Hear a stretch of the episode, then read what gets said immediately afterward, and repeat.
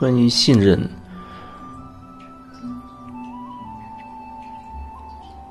我记得有人跟我说，他对整个这个世界其实都没有什么信任，因为他觉得这个这个人呢，太太虚假，太冷漠，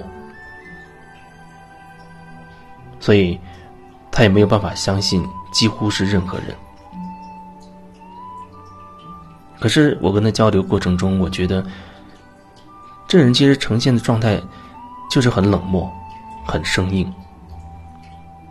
所以说，你觉得这个世界很冷漠啊，别人很冷漠，可是那你要怎么做呢？往往你认为别人冷漠的时候，你可能也会冷漠的对待这个人。那么换句话说，你也变成了一个冷漠的状态，也成为了一个。冷漠的人，你那么讨厌冷漠啊，那么不喜欢人人跟人之间是那种冷漠的状态，可是你却让自己也成为那种冷漠的人。你换句话说，你变成了你自己最讨厌的那种状态。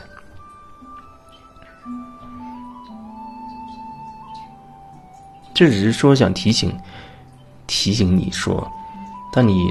讨厌一个东西，讨厌一个人的时候，你可能需要向你自己内心去看一看，去觉察一下，去感受一下，你是不是已经变成了你自己讨厌的那个那个人的状态？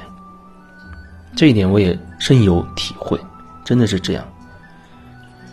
以前我记得我也曾经说，为什么好多时候我们会觉得自己活着活着就活成了自己讨厌的那个状态？啊，自己如果有特别讨厌的人，特别离自己很亲近的人，自己又在他身上有一些点特别讨厌的话，那往往到后来你发现，哎，自己跟对方有一样的那些性格、那些特质。就像有人说，他特别讨厌他妈身上的一些一些点，总是叨叨叨的去喜欢讲别人。然后呢，他还觉得他很关心你，他表现出他很关心你，然后还要很很严厉的控制你，他觉得很讨厌这种方式。然后要么就跟他大吵一架，要么经常的可能就像冷暴力一样，不回应，对他妈那样的一种方式，他根本就不回应。但是再后面，他发现自己其实也慢慢的变成了那样的状态，在一些场合里，面对一些人的时候。他也是，他讨厌的他妈的那种状态，喜欢控制别人，然后还打着一个为对方好的这样的一个一个旗号，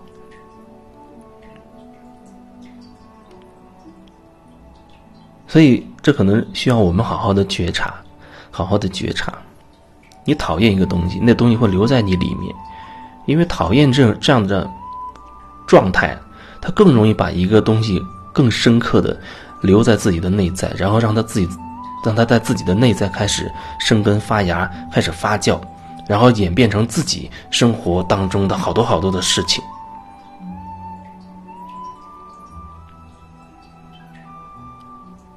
就像吸引力法则，你内在的状态会在你生活当中呈现出来。有人说没有啊。我想怎么怎么样，但是我现实生活中没怎么怎么样。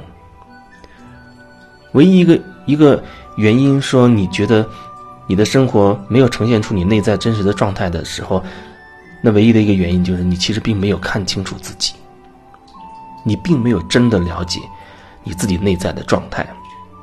就像你有一个想法哦，就像你想赚好多钱，你说我我那么想，但是我现实层面我我没什么钱。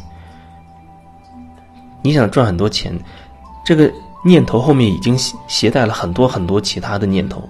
你关于金钱的看法，比如有人觉得只有辛辛苦苦才能赚到钱，然后又会觉得钱太多了是不是一件什么好事？然后人要很努力奋斗才能赚到钱啊，就找一个好工作才会有很好的收入，人不能无所事事等等等等。关于金钱，它有好多好多的观念，有这么多观念，然后你最后说，啊，我想赚很多钱。其实你不知道，你这样的一个想法后面已经有好多好多点，好多好多念头叠加在一起了。但是那些东西你都没有很好的去弄清晰过，没有很好的梳理过。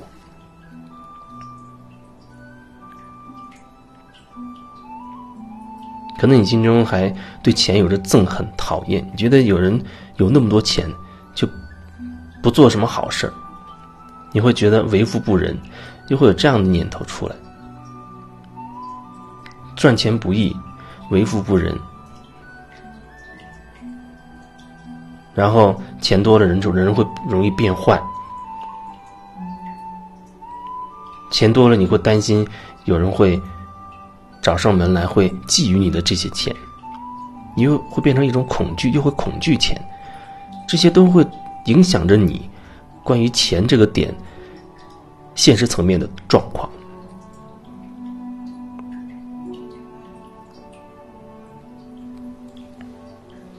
所以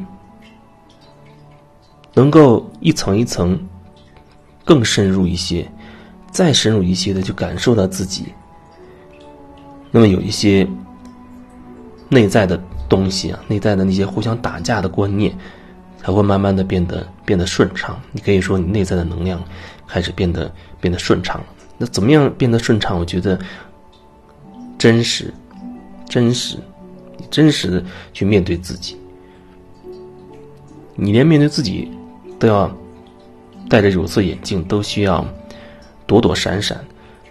那其他的真的没有办法再去深入下去了，更不要说你能够表达你的真实了。真实涉及到你生活，你的整个生命，方方面面，点点滴滴。